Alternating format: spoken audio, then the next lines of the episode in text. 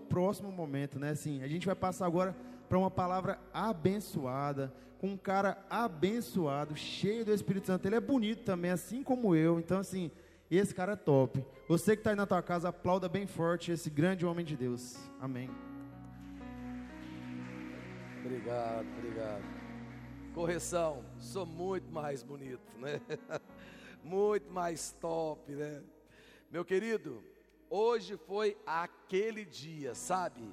Aquele dia, o dia 18, o dia que ficou marcado na nossa região, aonde algumas igrejas se reuniram aqui da nossa região, oito igrejas se reuniram e nós fomos para as ruas abençoar a cidade, abençoar a nossa nação, abençoar a nossa região. Foi muito, muito sobrenatural. Tem algumas fotos aí que eu pedi para o pessoal separar, lógico que não deu tempo, que acabou agora, né? Tá aí a Jéssica com a bandeira do estado de Goiás, que bênção, né?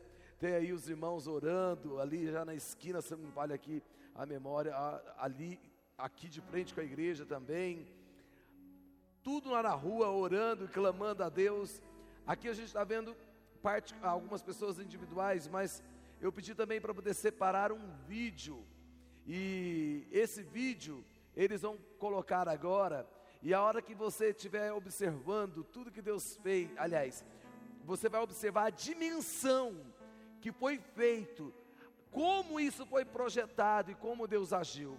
Foi sobrenatural no nome de Jesus. Então, prepare o seu coração para você pegar um pouquinho, saborear um gosto, ter um pouquinho do gosto daquilo que nós vivemos hoje, 18 de abril, o dia que marcou Senador Canedo, Jardim das Oliveiras e toda a nossa região. Porque ele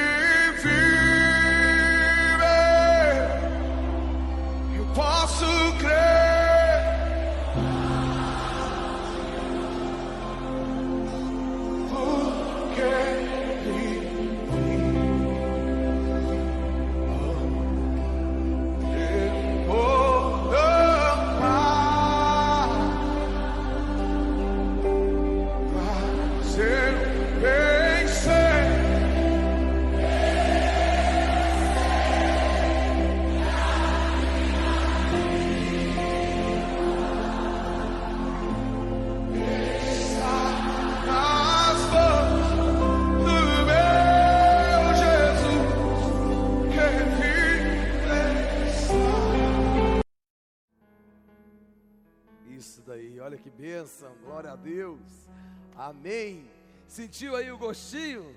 Pois é, foi sobrenatural. Foi o dia que nós reunimos para poder clamar a Deus. Depois nós vamos colocar nas nossas redes sociais tudo o que aconteceu no dia de hoje, o dia do marco, o dia que Deus fez grandes coisas, coisas poderosas. Só que não foi feito só nas ruas, vai acontecer também aí na tua casa. Que seja estendida agora uma palavra de bênção na tua casa. Que seja estendida agora uma palavra de vitória dentro do teu lar. Que seja estendida agora uma palavra que vai abraçar você e toda a tua família. No nome poderoso de Jesus. Em nome de Jesus. Você que está com a sua Bíblia aí, abra comigo no texto de 2 Reis, capítulo 4.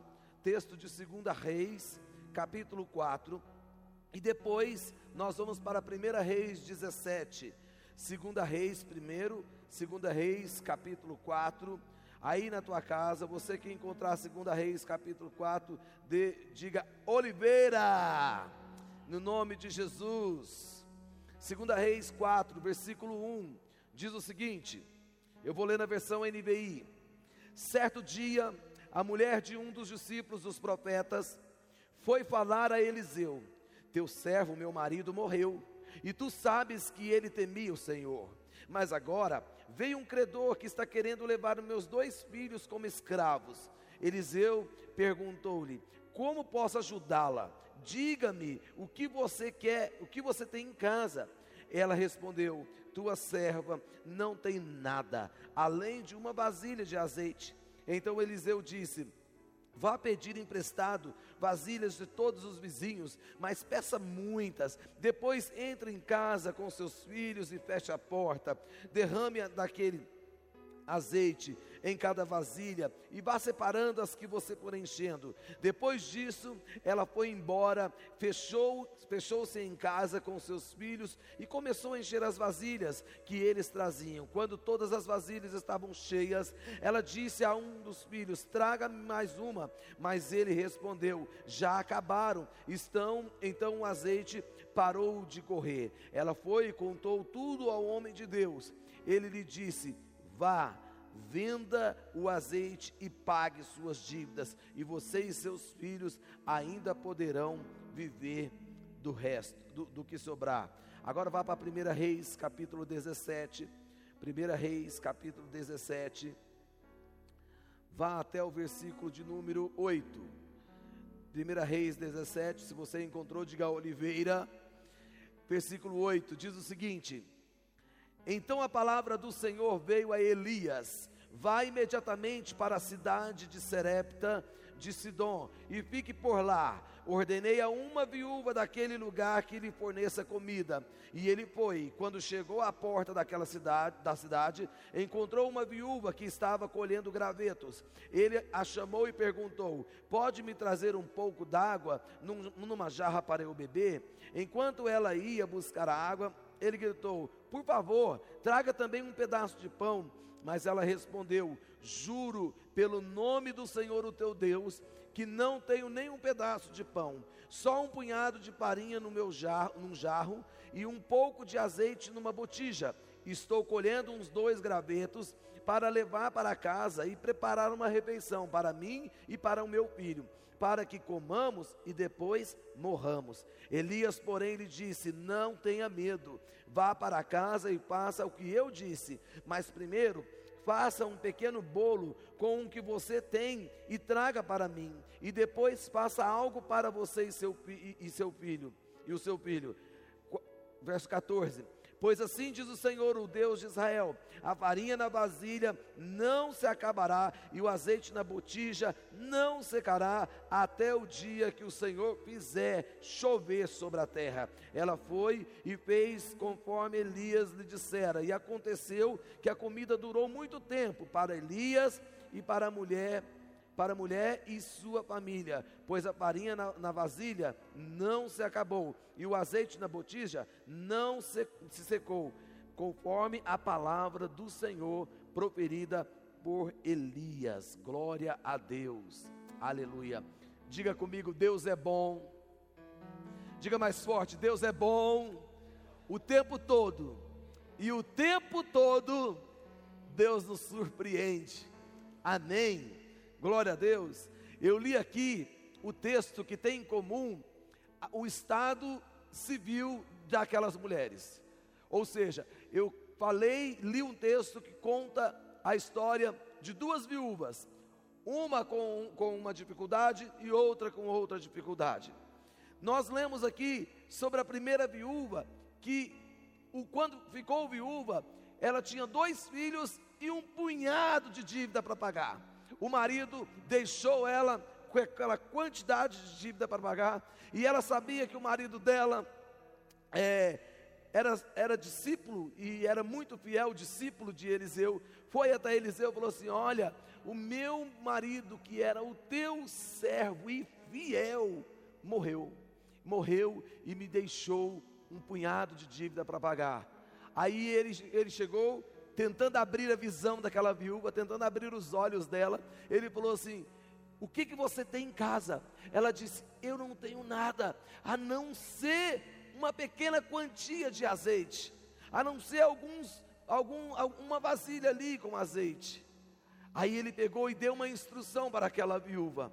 Ele passou uma instrução para ela. Só que o que me chama a atenção aqui nessa viúva é que ela tinha alguma coisa, mas verbalmente ela liberou uma palavra contrária. Ela disse: Não tenho nada. Só que na verdade ela tinha.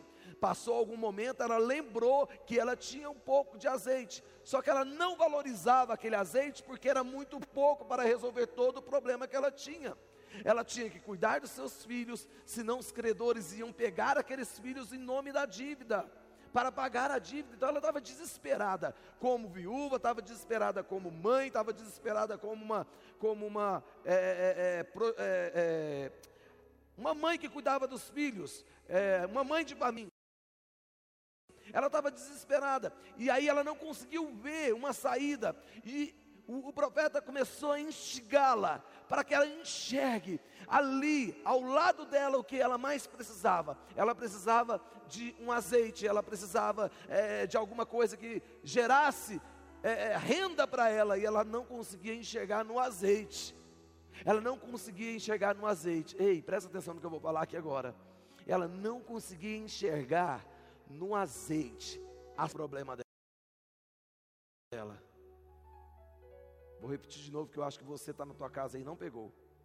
Ela não conseguiu enxergar no azeite a saída para o problema dela.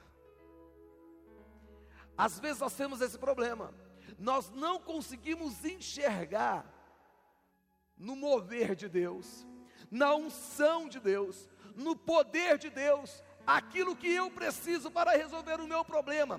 Nós achamos muito mais fácil enxergar a solução do nosso problema e da nossa dificuldade em pessoas, em coisas, em negócios. Não, quando ele falou assim: o que, que você tem? O que, que você tem? Ela não tenho nada. Eu não tenho alguém para poder me emprestar dinheiro. Eu não tenho alguém para poder me financiar alguma coisa. Eu não tenho um carro para vender. Eu não tenho uma casa para poder vender. Eu não tenho nada. Ela, ela insistia em dizer que não tinha nada.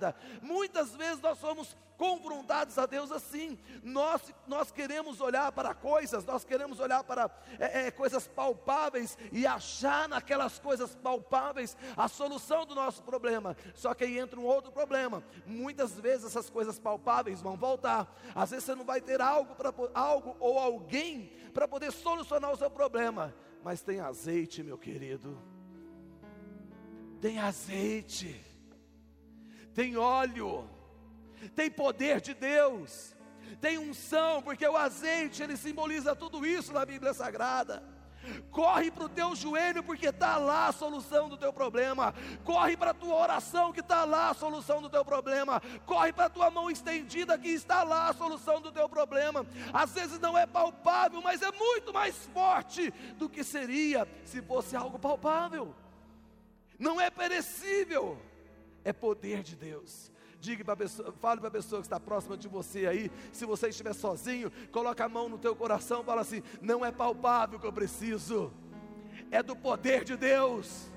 Mais forte é do poder de Deus. Bata a mão no teu peito, fala é do poder de Deus que eu preciso. Parece que é mais difícil acreditar nisso. Quando você está com a dor de cabeça, você corre para uma dipirona da vida por quê? Porque é mais fácil você acreditar que a dipirona vai retirar a tua dor do que você dobrar o teu joelho, pôr as mãos sobre a tua cabeça e fazer uma oração que não vai agredir o teu estômago, que não vai mexer no teu bolso, algo que é de graça, algo que foi conquistado na cruz. Tem azeite, tem azeite. Aquela viúva estava desesperada, eu não sei porquê. Ela tinha azeite ela tinha ali a presença, a presença do Espírito Santo na nossa vida, ela é constante. Pastor, mas interessante, parece que era pouco, não dava para pagar as dívidas, por isso que ela não prestou atenção, porque se tivesse uma mala de dinheiro, a primeira coisa que ela ia recorrer é na mala de dinheiro, mas meu querido, o azeite, por menor, por, por menor que seja a quantidade, faz toda a diferença, porque é o poder de Deus, é o poder de Deus. Lembra quando Jesus falava que se você tiver fé do tamanho de um grão de mostarda, ou seja, pode ser pequeno, move montanha de lugar. Move montanha de lugar. Tem azeite. Nós temos dificuldade de entender isso, nós temos dificuldade de buscar no poder de Deus, nós queremos buscar em gente, em coisas. Ei, eu não estou querendo dizer que você não pode buscar um aconselhamento, você não pode buscar uma sugestão, uma direção. Não estou, não sou contra isso. O que eu estou querendo dizer é que você tem que entender: o azeite é mais poderoso do que tudo que você precisa. Está no azeite a solução do problema. Está no azeite. Só que ela não conseguia enxergar, porque tem pessoas que gostam de buscar em outros lugares também, gostam de quantidade, gostam de é, mostragem, meu querido, não precisa de nada disso. Mesmo que seja uma quantidade pequena. Hoje eu conversando com uma pessoa que veio hoje, que veio aqui à igreja entregar no dízimo, e eu falei assim: e aí, vamos participar com a gente da oração, né? Ele falou: ah, pastor, eu estou muito triste. Eu acho que eu não tenho muito para muito dar. Eu falei, meu querido, se você foi movido no, na tua casa para trazer o dízimo aqui, por que não? Sabe, às vezes a gente fica nos questionando assim. Você tem azeite. Ah, mas está pouco, mas tem azeite tem azeite, cuide para que esse azeite multiplique. O poder de Deus da multiplicação para esse azeite está aí. Lembra das dez virgens, cinco prudentes e cinco imprudentes. Cinco prudentes, o azeite estava sendo vigiado o tempo inteiro. As imprudentes deixou de vigiar, de vigiar, apesar de terem azeite, deixaram de vigiar. O que nós não podemos fazer como cristão é deixar de vigiar o nosso, o nosso azeite. Glória a Deus. A língua está travando aqui. Nós não podemos deixar de vigiar o nosso azeite. Você tem azeite. Busque nele a solução do teu problema. Busque nele a solução da tua, da tua dificuldade. Busque nele, porque você vai encontrar. Busque nele. Nós temos que aprender a usar que nós, aquilo que nós temos em mãos. Às vezes a gente quer a fé do pastor fulano de tal.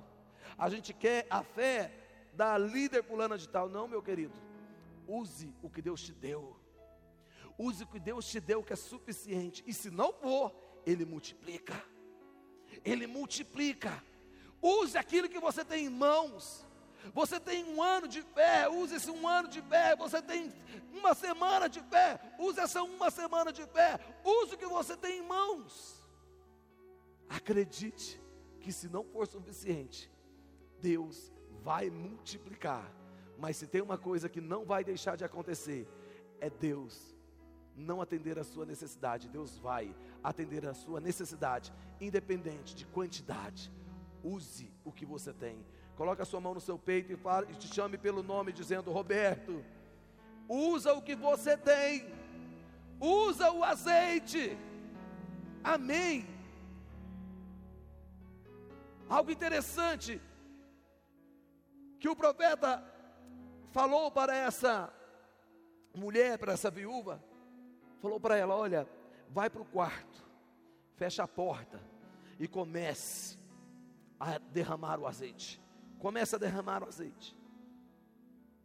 Mas essa expressão me chama a atenção: vai para o quarto, fecha a porta.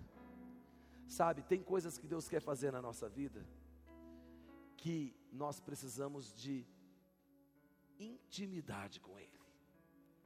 Ninguém entra no seu quarto. Quarto é algo muito íntimo.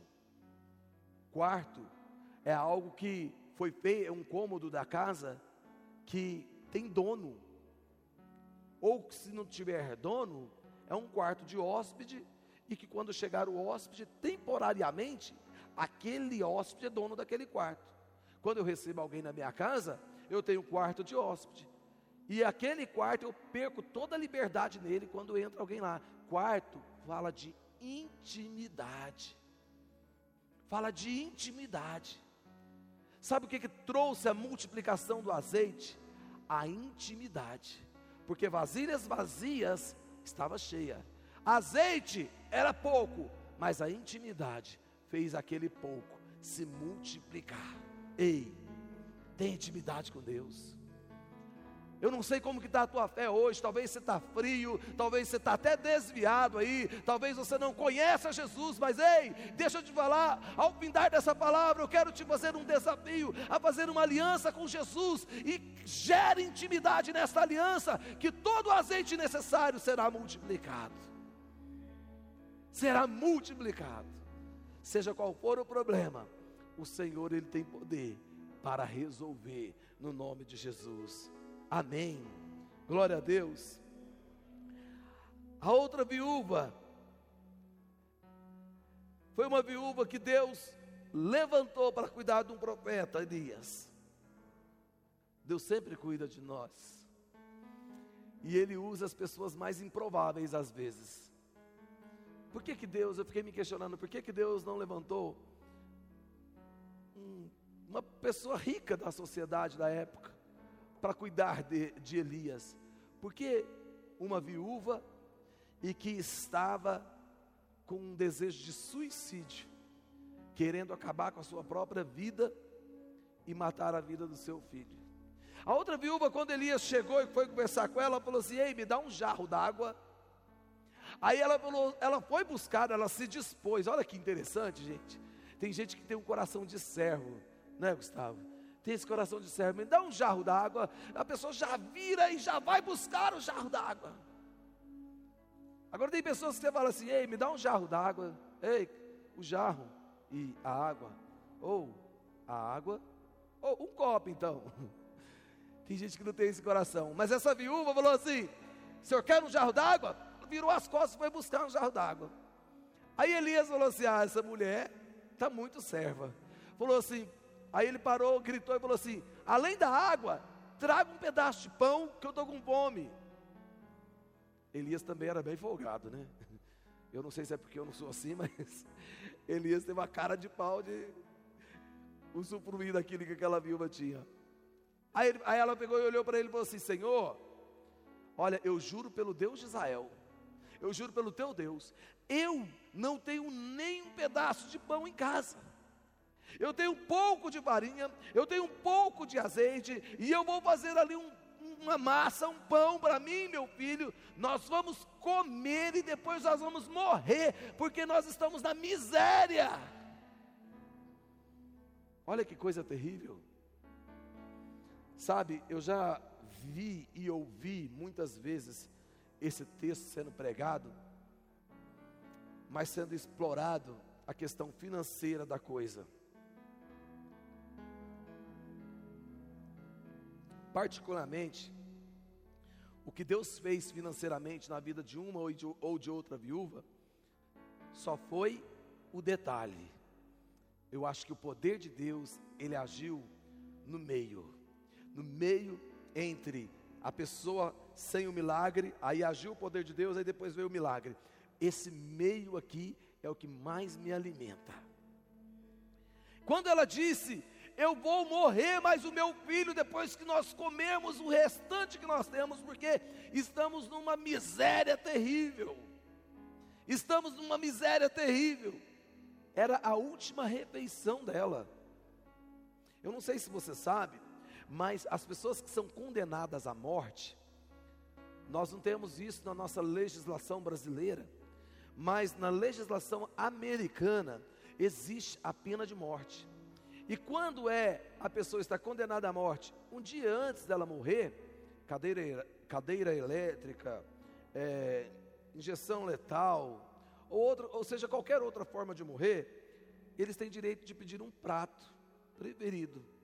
A sua última refeição seria um, um prato que ele, que a pessoa escolhesse.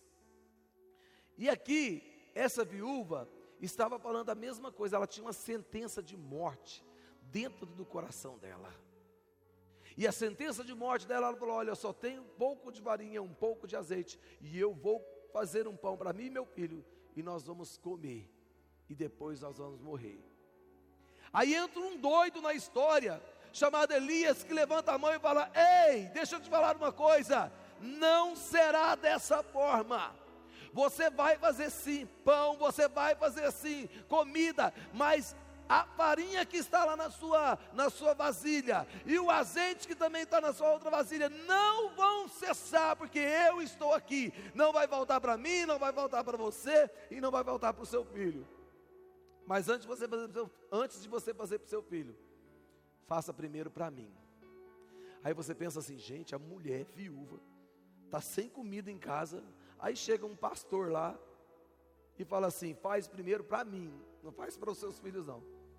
Aí você fala, não, mas que pastorzinho sem coração. Tenho certeza que muitas pessoas iriam pensar assim, porque eu pensava assim no início da minha fé sem ter a revelação do texto. Vem cá comigo. Não era o prato da morte dela a última refeição? Não foi isso que ela declarou, que ela ia fazer a última refeição para depois morrer, ela e o filho dela, não era o prato da morte. O que que Elias tirou da mão dela? Elias tirou da mão dela o prato da morte, falou: "Você não vai comer esse prato, você vai comer outro prato, porque você não vai morrer. Eu não vou morrer e não vai faltar farinha e não vai faltar azeite." Nós estamos precisando nesses dias de pessoas assim, que cheguem na frente e falem assim: você não vai fazer isso. Isso que está te matando, eu retiro agora. Isso que está te destruindo, eu retiro agora. Isso que está acabando com o teu casamento, eu retiro agora. Você não vai destruir a tua vida, porque eu entrei na tua vida como profeta, e como profeta eu te digo: você não vai ser destruído. Em nome de Jesus, o prato da morte vai ser retirado. Você não pode concordar com isso.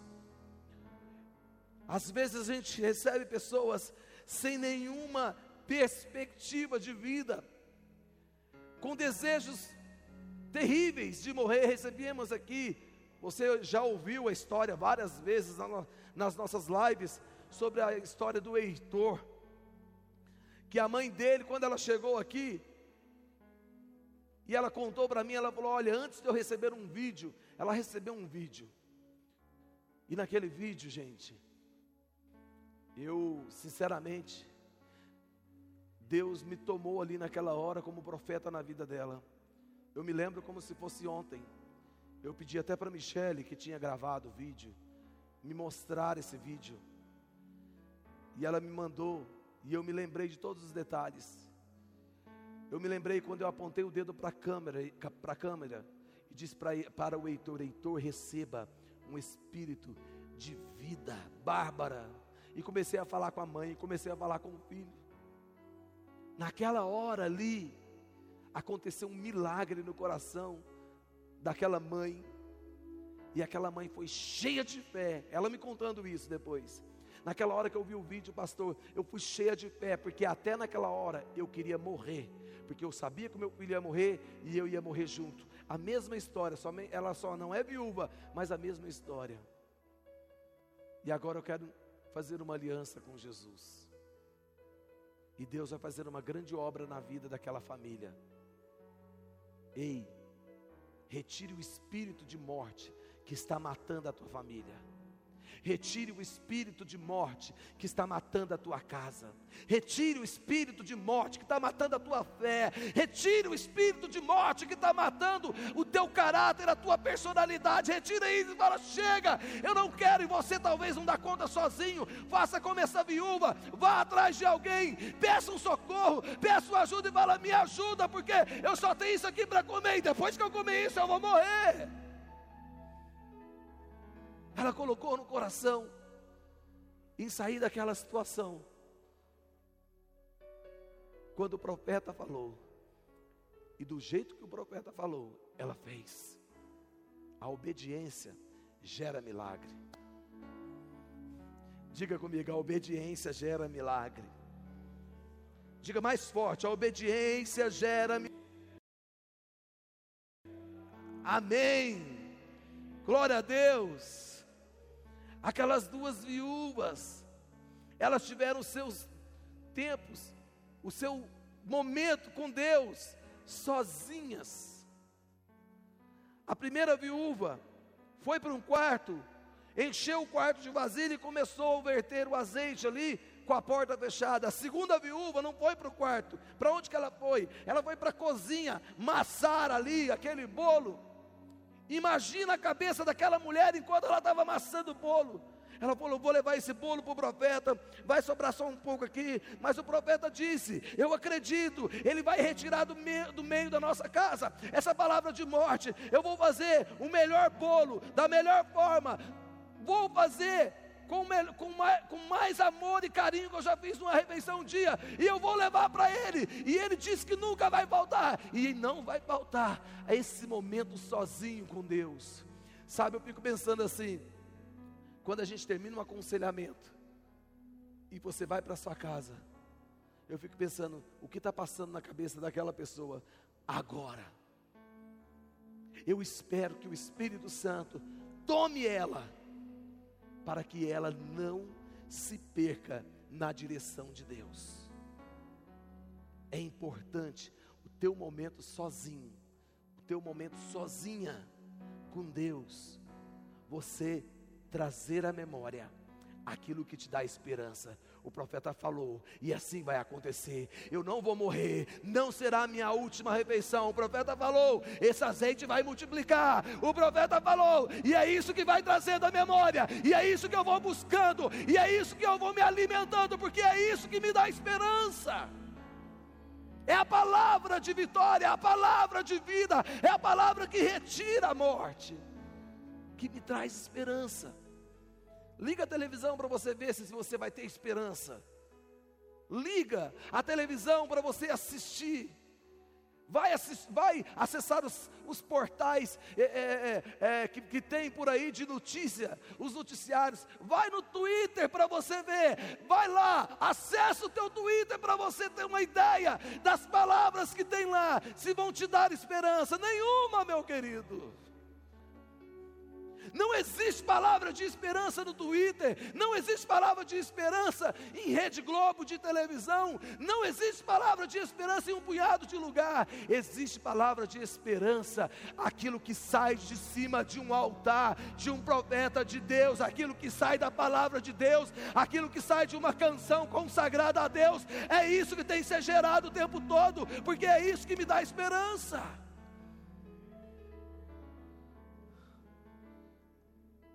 Esse foi o diferencial das duas viúvas. Se eu pudesse colocar um título nessa mensagem, eu colocaria assim: o diferencial das duas viúvas. O diferencial dessas duas mulheres foi buscar a Deus quando estavam sozinhas. Os profetas não as acompanharam. Os profetas, cada um ficou no seu posto, esperando o resultado da direção que eles deram para as viúvas. E eles obtiveram o resultado e as viúvas obtiveram o milagre. Que benção, meu querido. Que benção. Viuvez fala de momento de insegurança que nós passamos na vida. Porque uma mulher, quando ela perde o marido, ela está num momento muito inseguro na sua vida. Então, o que Deus está falando conosco aqui, que nos momentos de insegurança da nossa vida, Ele está conosco, pronto para operar uma palavra de milagre. Você quer um momento mais inseguro como esse que estamos vivendo? Hoje, 18 de abril, nós não sabemos o que vai acontecer amanhã, nós não sabemos o que vai acontecer no mês de maio. Diz que mês de maio será um mês economicamente falando muito difícil, mês de junho muito difícil. Ei, sabe o que que essas são as notícias que você vê no Twitter, são essas notícias que você vê nos portais r7g1.com, um punhado de coisa. São essas notícias, mas sabe a notícia que eu olho olho para cá e que eu leio que mil vai cair do meu lado, dez mil à minha direita, mas eu não serei atingido, e é isso que me dá esperança, e é nisso que eu creio. E que nisso eu não abro mão, disso eu não abro mão. Por isso eu tenho motivos para poder louvar a Deus. Ana Paula Valadão já cantava. Tenho mil motivos para cantar e celebrar e adorar, sei lá se é assim a letra, mas fique por isso mesmo. Tenho mil motivos, ou seja, eu tenho muitos motivos para adorar a Deus. Você só não tem motivo para desacreditar do poder de Deus. Você só não tem motivo para achar que o teu problema é tão difícil que a única coisa que você tem que fazer é uma última refeição. Pode ser difícil, e eu até me solidarizo com você. De repente é muito difícil para você, mas nas mãos de Deus, tudo é possível ao que crê. Tudo. E eu quero orar, eu quero liberar essa palavra sobre a tua vida agora. Eu quero declarar essa verdade agora. Eu quero declarar essa verdade, que nunca nós vamos ser abalados. Eu quero declarar essa verdade. Eu creio no poder de Deus visitando a tua casa agora. Se você não crê, eu vou crer por você. Eu creio no poder de Deus transformando e mudando a sua situação agora. Eu creio Deus entrando aí, retirando o prato da morte. Eu creio Deus mudando a sua situação. Eu creio Deus multiplicando o teu azeite. Eu creio por você se você não consegue crer. Eu creio por você. No nome de Jesus nós vamos orar. Se você está na sua sala, na sua cozinha, não sei onde você está, coloque-se de pé e nós vamos orar. Nós vamos clamar a Deus juntos nós vamos clamar juntos, nós vamos buscar a presença de Deus, debaixo dessa palavra que Deus retira, que Deus retira, Deus retira o prato da morte da tua vida, você não vai comer a tua última refeição, não, não, não é momento de comer a última refeição, é momento de você buscar a presença de Deus e falar: Senhor, esse prato que era para mim, eu entrego para o Senhor, eu não quero mais, eu não quero mais. Nós vamos orar e juntos nós vamos declarar, nós vamos declarar, Senhor, nós veremos dias, viveremos, desculpa, nós viveremos dias que vai nos fazer sorrir nesse momento que vai, que vai, que vai nos fazer sorrir desses dias. E tudo isso só será, só servirá, perdão, de testemunho no nome de Jesus. Feche os seus olhos. Aleluia. Curva a sua cabeça. É, vamos cantar. Não seremos abalados? Pode ser? Essa mesmo? Nós vamos declarar essa verdade. Vamos pedir que o espírito de vida, o espírito de vida, como um dia eu profetizei na vida do Heitor, hoje eu uso da mesma autoridade para entrar na tua casa e dizer: Espírito de vida, toma agora essa família,